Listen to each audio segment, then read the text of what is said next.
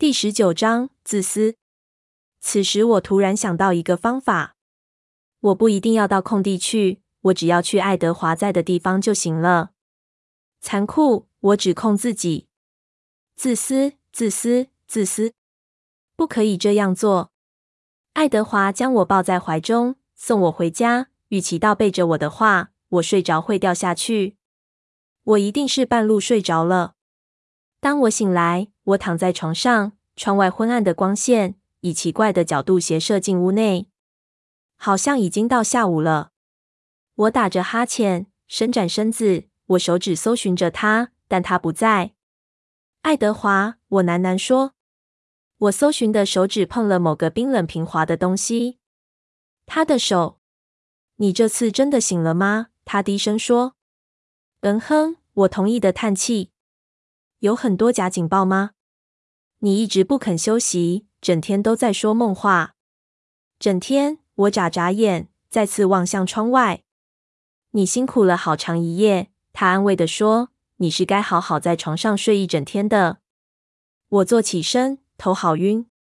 我窗外的光线来自西边。哇，饿了吗？他猜。你想在床上吃早餐吗？我来吧。我呻吟着，再次伸展身子。我得起来动一动。他牵着我的手陪我走到厨房，双眼小心的看着我，好像我随时会跌倒似的。也可能是他认为我在梦游。我简单弄了一下，将两包果酱馅饼放进烤箱。我在烤箱镜面上看到自己的倒影。哦，我糟透了。很长的一夜，他又说。你应该留在家里睡觉的，对，然后错过一切。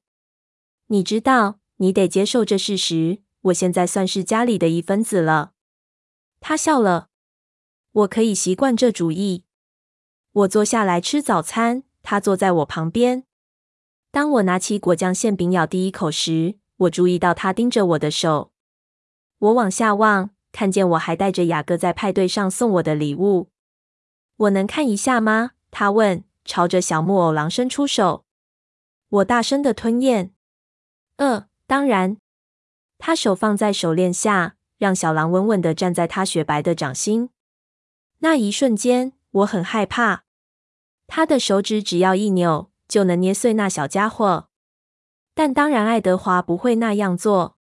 我一想到自己会有这样的念头，就觉得不好意思。他只是用掌心掂掂重量，然后就放开。小木狼在我手腕微微摇晃。我试着想猜出他眼神的意思，但我只看见他在沉思。他把其他一切思绪都藏起来。如果有的话，雅各布雷克可以给你礼物。这不是问题，也不是指控，只是陈述一个事实。但我知道他想起我上一次生日的事。我说我不要礼物，我一件都不想要，特别是不要爱德华给的。这完全不合逻辑。当然，反正也没有人理我。你也给过我礼物，我提醒他。你知道我有多喜欢你做的那份礼物。他抿着唇，好一会。那如果是先人流传下来的二手货呢？你会接受吗？你是什么意思？这条手链。他手指在我手腕上画圈圈。你会一直戴着？我耸耸肩，因为你不想伤害他的感情。他聪明的猜到。当然，我想是。你不认为这样才公平吗？他低头看着我的手，把它翻过来，掌心向上，用手指抚摸着我手腕的血管。你身上也该有个能代表我的东西，代表你的东西，一个饰品。让我留在你心里。我分分秒秒都想着你，不需要提醒。如果我给你一个东西，你会带着吗？他追问。一个二手的东西，我确认。是的，我留在身边好一阵子了。他露出天使般的笑容。如果这是他对雅各礼物唯一会有的反应，我会高兴的接受。只要你高兴就好。你没注意到其中的不平等吗？他以指控的语气问：“因为我确实注意到了，怎么不平等了？”他眯起眼，所有人都能给你东西，所有人除了我。我也想要给你毕业礼物，但我不能。我知道和其他人比起来，我那么做会让你更不高兴，这完全不公平。你要怎么解释？简单，我耸耸肩。你比其他人都重要。你已经把自己给了我，那已超过我应得的了。你再给我其他任何东西，只会使不平衡的状况加剧。他想了一下，然后翻翻白眼。你这样看重我，真是太可笑了。我冷静地吃早餐。我知道，如果我告诉他，他那样想不对，他也听不进去的。此时，爱德华的电话响起。他先看来电号码，才打开接听。怎么了，爱丽丝？他听着，我等着他的反应。突然紧张起来，但无论他说了什么，都没让他吃惊。他叹了好几次气。我有点猜到，他边跟他说话，边凝视我双眼，眉毛不高兴的挑起。他说梦话有提到，我脸红了。我说了什么？我会处理的，他保证。他挂断电话，看着我。有什么事你想跟我说吗？我想了一下。根据爱丽丝昨晚的警告，我猜得出来她为什么来电。然后又想起我这几天睡觉时做过的噩梦，梦见我追踪贾斯伯，想跟着他，在迷宫般的森林中找出那片空地，知道我能在那边找到爱德华。爱德华还有想杀我的怪物，但我不在乎他们，因为我已经做出决定。我也猜得出来，当我睡着时，爱德华听见了。我抿着唇好一会。不敢看他的双眼，他等着。我喜欢贾斯伯的主意，我最后说。他发出一声呻吟。我想帮忙，我得做点事。我坚持，让你陷入危险一点都不算是帮忙。贾斯伯认为可以，他在这一方面是专家。爱德华怒视着我，你不能让我坐视不管。我威胁。我不要藏在森林里，让你们为我冒险。突然，他忍着不想露出笑容。爱丽丝没看见你在空地，贝拉。她看见你迷失在森林中，蹒跚而行。你找不到我们，反而让我因为要找你，浪费更多时间。我试着让自己和她一样冷静。那是因为爱丽丝没把塞斯·克利尔沃特算进去。我礼貌地说：“当然。”就算他有，他也什么都看不见。但听起来，赛斯和我一样不想呆坐着等，很容易就能说服他带我去找你们。他脸上闪过一丝愤怒，然后他深呼吸，平静自己。这一招可能奏效，如果你没事先告诉我的话。现在我会要求山姆给赛斯下达明确的命令，无论他有多想去，赛斯无法忽视这样的禁令。我维持愉快的笑容，但山姆为什么要下这样的命令？如果我告诉他我加入你们会有多大的帮助呢？我敢说山姆会比你更愿意帮我的忙。他的让自己再次平静。可能你是对的，但我确定雅各会迫不及待下达同样命令。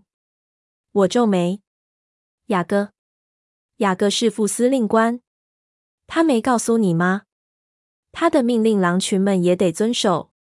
他赢了，从他的笑容我知道他也明白。我皱起眉头，雅各会站在他那一边。在这样的情况下，我很确定。而且雅各从没告诉我他是副司令官。爱德华利用我被打败的这段期间，持续以有点可疑的平稳和镇静的声音说：“我昨晚有机会一窥狼群的心思，真是有趣极了。”比肥皂剧还精彩！我不知道这一大群竟然如此多元。一个人和那么多人的心灵互相牵引，真是迷人极了。他显然想让我分心。我瞪着他。雅各有很多秘密没告诉你，他笑着说。我没回答，只是怒视着他，坚持我的论点，等着时机开口再辩。例如，你昨晚注意到那个头最小的灰狼吗？我僵硬的点点头，他笑了。他们对他们的传说很认真，结果却出现了他们的传说未曾提过的事情。我叹气。好吧，我上钩了。你在说什么？他们一直深信不疑，只有原本狼人的直系孙儿才有变身的力量，所以有非直系后代的人变身。不，那个女孩也是直系的。我眨眨，张大眼。女孩，她点点头。她认识你。她名叫莉亚·克利尔沃特。莉亚是狼人。我惊叫出声。怎么会？多久了？雅各为什么没告诉我？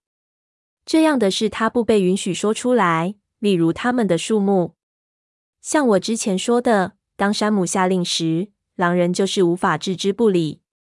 当雅各靠近我时，他的很小心想其他事情。当然，经过昨夜，一切都真相大白。我不敢相信。莉亚·克利尔沃特。突然间，我想起雅各谈到莉亚和赛斯的情形，他当时的样子好像他说了太多似的。当他说山姆每一天都得看着莉亚的双眼，直到他打破了自己所有的承诺。莉亚在悬崖上，当老奎尔述说着奎鲁特儿孙共享的牺牲和负担时，他脸颊上晶亮的泪珠。还有比利花时间陪苏，因为他不知怎么跟两个孩子相处的问题。原来这个问题就是他两个孩子都是狼人。我不常想到莉亚·克利尔沃特，只有在哈利去世时为他感到哀伤，而后当雅各说他的故事时，为他感到可怜。关于山姆和艾米丽的命定伤了莉亚的心。现在他也是山姆的狼人群的一分子，能听见他的想法，也无法藏起他自己心中的念头。我真的讨厌这一部分，雅各说过。所有你难为情的事都摊在大家面前。可怜的莉亚，我低语。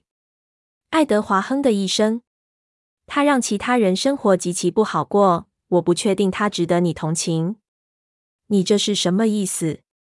他们的分享彼此的想法，光这点本身就已经很困难了。他们大多数都会彼此合作，让事情变得容易。但如果其中有一个人心怀恶意，大家都会感到痛苦。他有他的理由，我喃喃说，还是支持他。哦，我知道，他说，在我这一生中，我见过最奇怪的事情之一就是命定，而且我可是看过不少奇怪的事呢。他惊讶地摇摇头。山姆和艾蜜莉之间的紧密连结实在很难描述，或者我该说，他的山姆。山姆真的没有选择。这让我想起。仲夏夜之梦中，因为精灵爱的咒语引发的混乱，像魔法。他笑了，几乎和我对你的感觉一样强烈。可怜的莉亚，我又说。但你说的恶意是什么意思？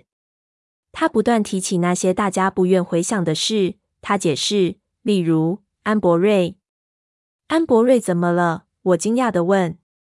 十七年前，他的母亲从马卡保留区搬下来这边，那时他怀着他。而她不是奎鲁特人，大家都以为她将丈夫抛弃在马卡保留区，没想到他也加入狼群。所以，所以他父亲可能是老奎尔·亚德瑞、约书亚·乌利，也可能是比利·布雷克。当然，他们三人当时都是已婚的状态。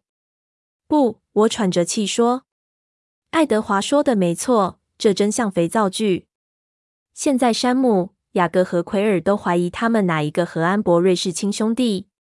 他们喜欢认为是山姆，因为他父亲一直很没父亲的样，但还是有怀疑。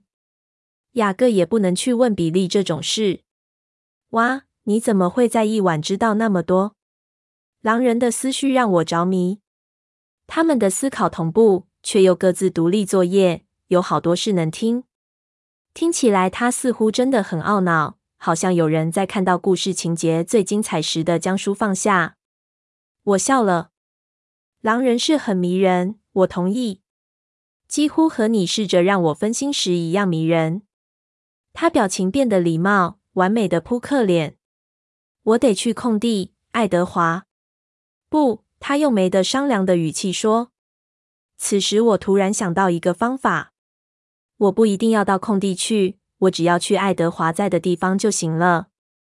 残酷，我指控自己。自私，自私，自私，不可以这样做。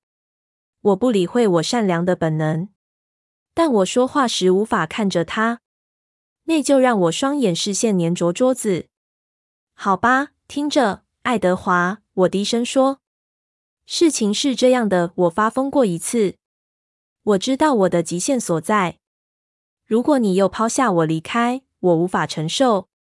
我没抬头看他的反应，害怕知道自己将多少的痛苦施加在他身上。我听见他突然猛吸一口气，接下来是一片沉默。我看着深色的木头桌面，希望我能收回那些话，但我知道我不会，因为这一招必定能奏效。突然，他搂住我，双手抚摸着我的脸、我的手臂。他要让我安心。内疚马上加剧，但我生存的本能更为坚定。毫无疑问，它是我生存下去的基础。你知道不是那样的，贝拉。他喃喃说：“我不会走远，很快就会结束的。”我无法承受，我坚持，还是低着头。不知道你在哪里，不知道你会不会回来。我要怎么活下去？无论有多快结束都一样。他叹气：“会很简单的，贝拉。你没理由害怕，一点都不用。没错。”每个人都会没事，每个人，他保证。所以我没理由到空地去。当然没有。爱丽丝刚告诉我，他们的数目降到十九了。我们轻松的就能解决。没错，你说很容易，甚至不用大家都出动。我引用他昨晚说过的话。你说的是真的吗？是的。感觉有点太容易了，他应该猜得到才对。容易到让你能袖手旁观。一阵长长的沉默，我终于抬起头看他的表情。他那张扑克牌又回来了。我深吸口气。所以不是这样，就是那样。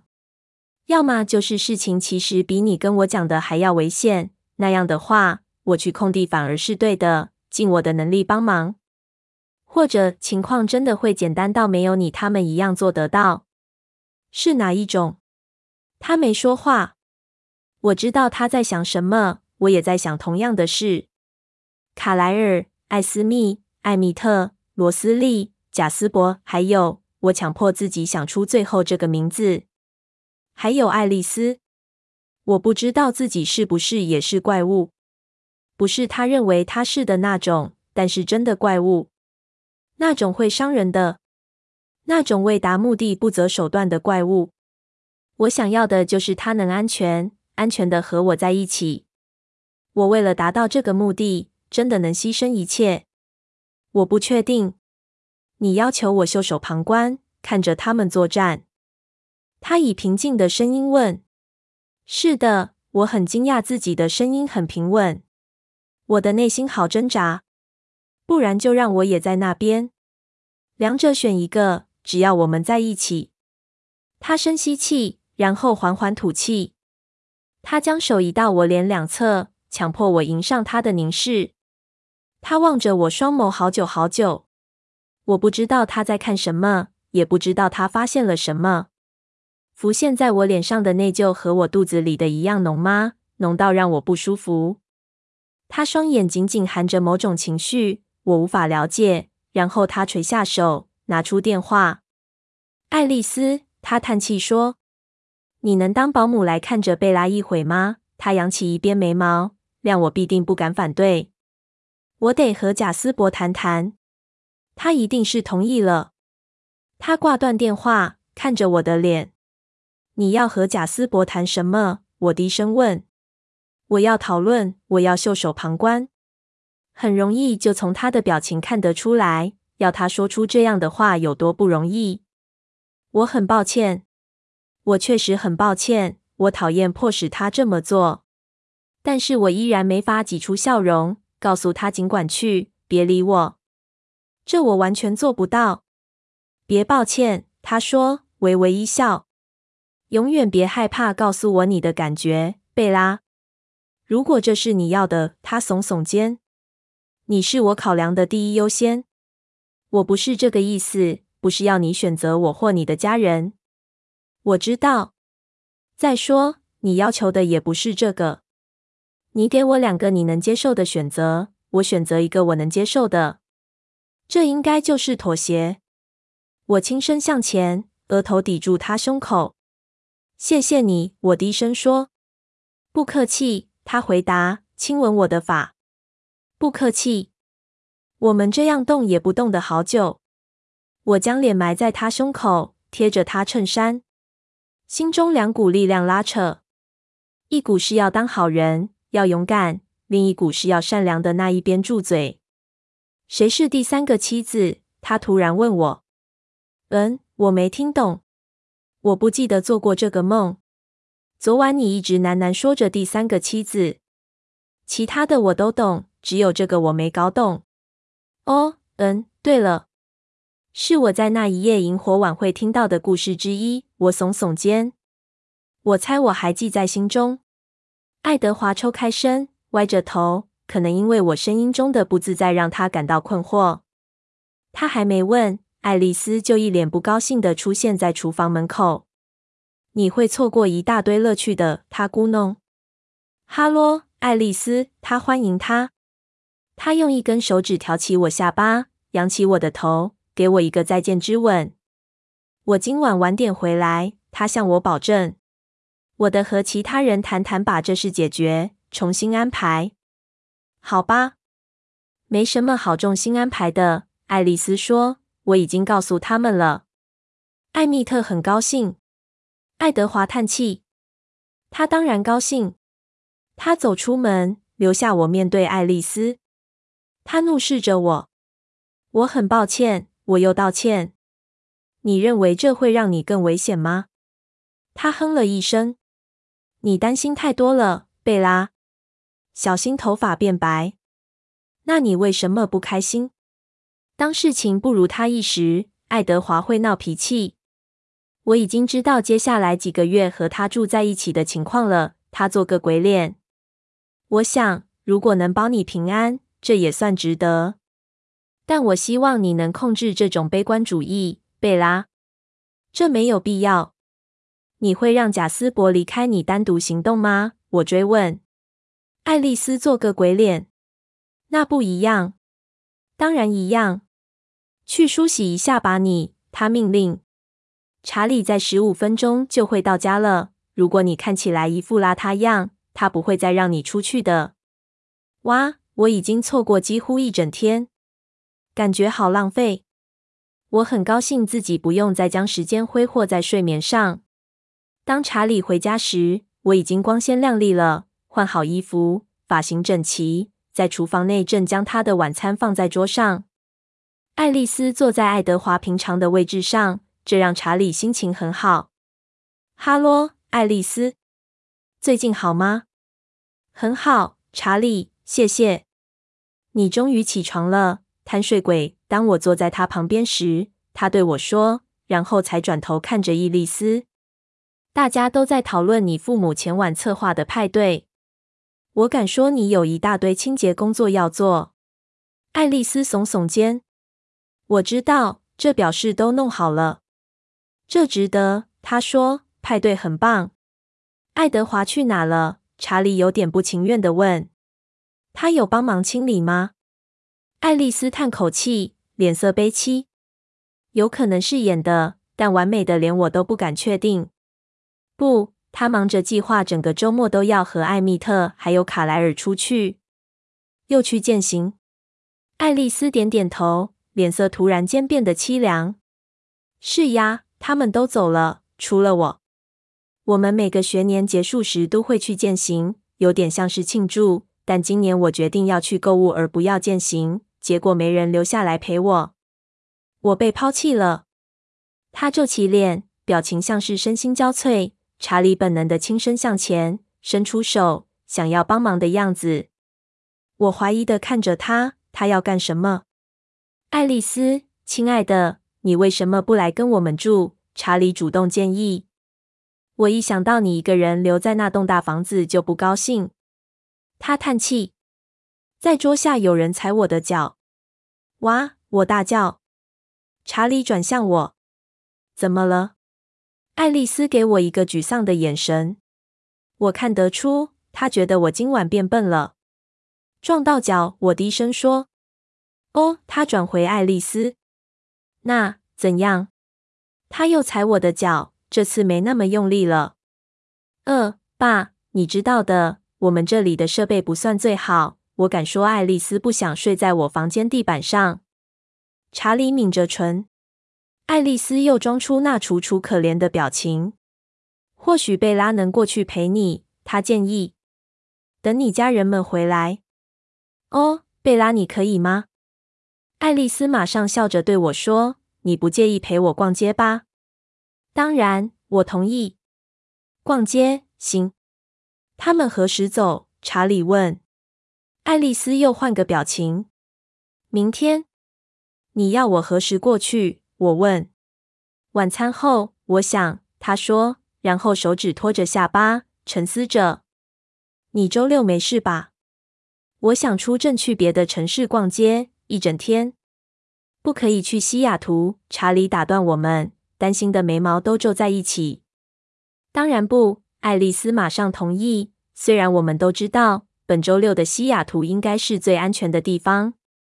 我想的是奥林匹亚，可能你会喜欢的，贝拉。查理放心又高兴地说：“去城里好好玩。”好的，爸，一定会很棒的。透过这样容易的对话，爱丽丝解决了我的时间表问题。爱德华没多久就回来了，他毫不惊讶地接受查理对他即将出游的祝福。他说他们要在一大清早就出发，所以比平常还早说再见。爱丽丝跟着他离开。当他们离开，我马上试图溜上楼。你不可能还累，查理说。有一点，我说谎。难怪你不喜欢去派对，他喃喃说。得花好久时间你才能恢复。楼上，爱德华躺在我床上。我们几点和狼人碰面？我边走向他边问。在一小时。很好。小个和他朋友的睡一下，他们不用睡得像你一样多。他说：“我换个话题，假设他人会想法子说服我待在家里。爱丽丝是否告诉过你，她打算再度绑架我？”他笑了。老实说，他没说。我困惑地瞪着他，神情惹得他轻笑。我才是唯一能决定要不要挟持你的人，记得吗？他说。爱丽丝要和其他人一起出去狩猎，她叹气。我猜我现在不必去了。是你要绑架我？她点点头。我很快想了想，没有查理在楼下听，经常查看我的情况。没有听觉超灵敏，满屋子随时清醒的吸血鬼在听，只有他跟我，我们两人独处。这样可以吗？他问，关心我的沉默。嗯，当然。出了一件事，什么事？他眼神很焦虑，这让我很惊讶。但是不知怎的，他对于自身对我的吸引力似乎不是很有信心。可能我得把我的立场说得更清楚。那为什么伊丽丝不告诉查理你们今晚就要出发？我问。他笑了，松了一口气。这一次出发到空地的旅程，比昨晚还令我享受。我还是觉得内疚。担心，但我已经没那么害怕了。我又能正常思考，我可以不再担心即将来临的事，而且几乎相信一切都会没事。爱德华对于不去作战这件事的反应似乎还好，而且当他说这一仗会很容易时，很难不相信他。如果连他自己也不相信的话，他是不会离开他的家人的。可能伊丽丝是对的，我担心太多了。我们是最后抵达空地的。贾斯伯和艾米特已经在玩起摔跤了，从他们的大笑声听来是在暖身。爱丽丝和罗斯利躺坐在地上看着。艾斯密和卡莱尔在几码远处谈话，头紧靠在一起，手指相扣，没注意其他人。今晚天色比较亮，月光透过稀薄的云层照下，我轻易就能看见三匹狼分开坐在这片练习场的旁边。隔着遥远的距离，从不同的角度观看，要认出雅各很容易。就算他没抬头回应我们抵达时发出的声音，我也可以很轻易的认出他来。其他狼人呢？我好奇的问。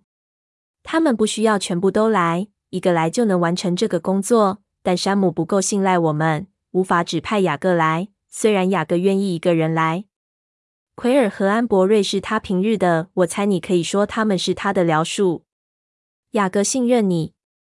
爱德华点点头。他相信我们不会杀了他们，但只有这样。你今晚要参加练习吗？我犹豫的问。我知道不让他参与，对他而言必定很难受，就像我也讨厌自己被抛弃了一样。说不定还更难受。如果贾斯伯有需要，我会帮忙。他想是些独特的安排，教他们如何对付多人攻击。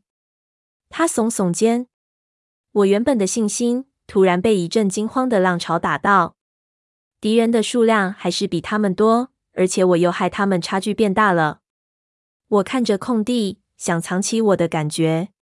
我不该看那个地方的，尤其此刻，我想对自己说谎，要说服自己一切都会像我需要的那样成功。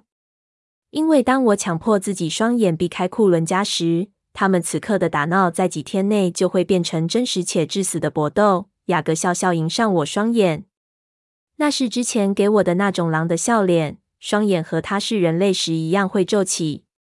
很难相信，才没多久之前，我还觉得狼人很恐怖，因噩梦不停而无法入眠。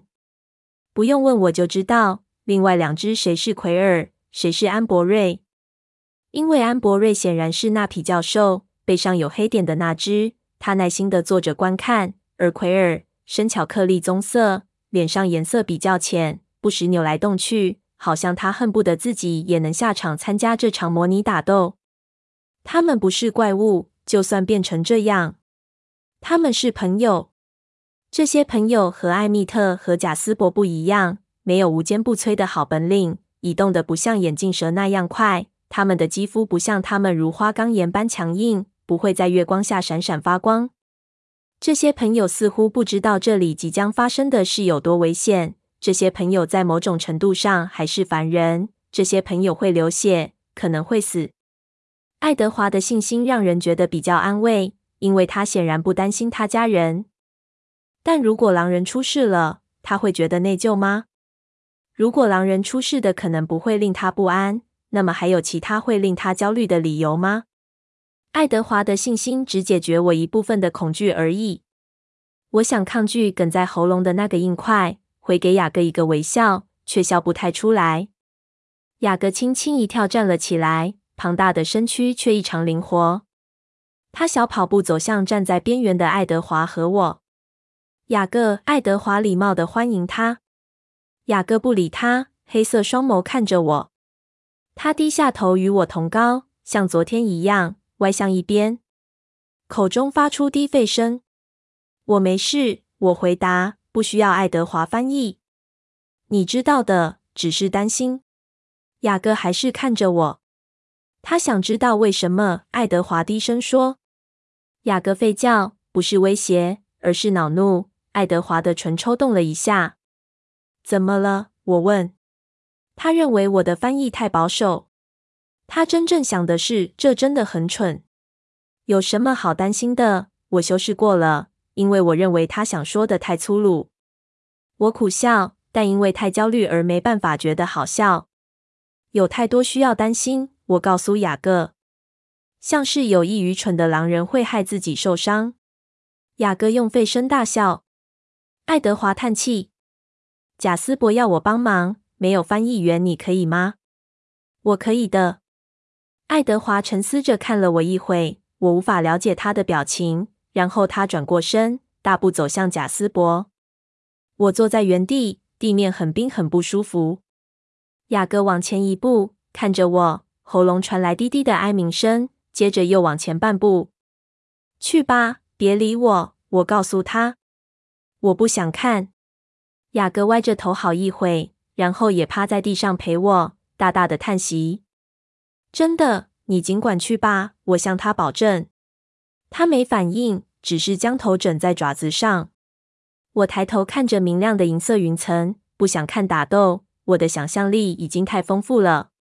一阵微风吹过广场，我不禁发抖。雅各移动身子靠近我，用他温暖的毛发贴在我左边。呃，谢了，我低声说。过了几分钟，我靠在他宽大的肩头上，好舒服。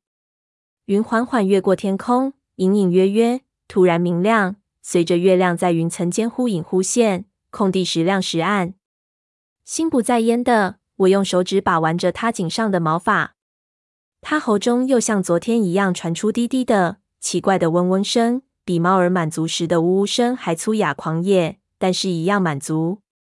你知道的，我从没养过狗。我若有所思地说，我一直很想养，但瑞尼会过敏。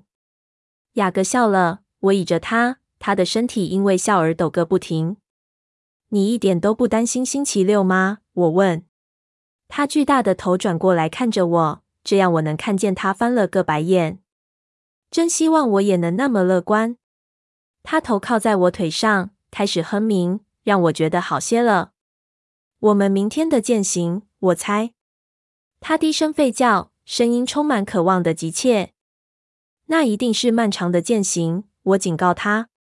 爱德华对距离的判断和常人不同。雅各再次废笑，我更紧贴着他温暖的毛发，头靠在他梗子。这很奇怪，就算他处于这么奇怪的形体，这感觉却像我和小个的旧日时光，轻松不费力的友谊，就像呼吸一样自然。比起前几次当小个还是人类时，更让我感到轻松。奇怪的是。就在我认为变成狼人这件事导致我们失去那段友谊时，竟然会在狼形的他身旁重新的回这感觉。我望着朦胧的月亮，空地中的杀人练习持续着。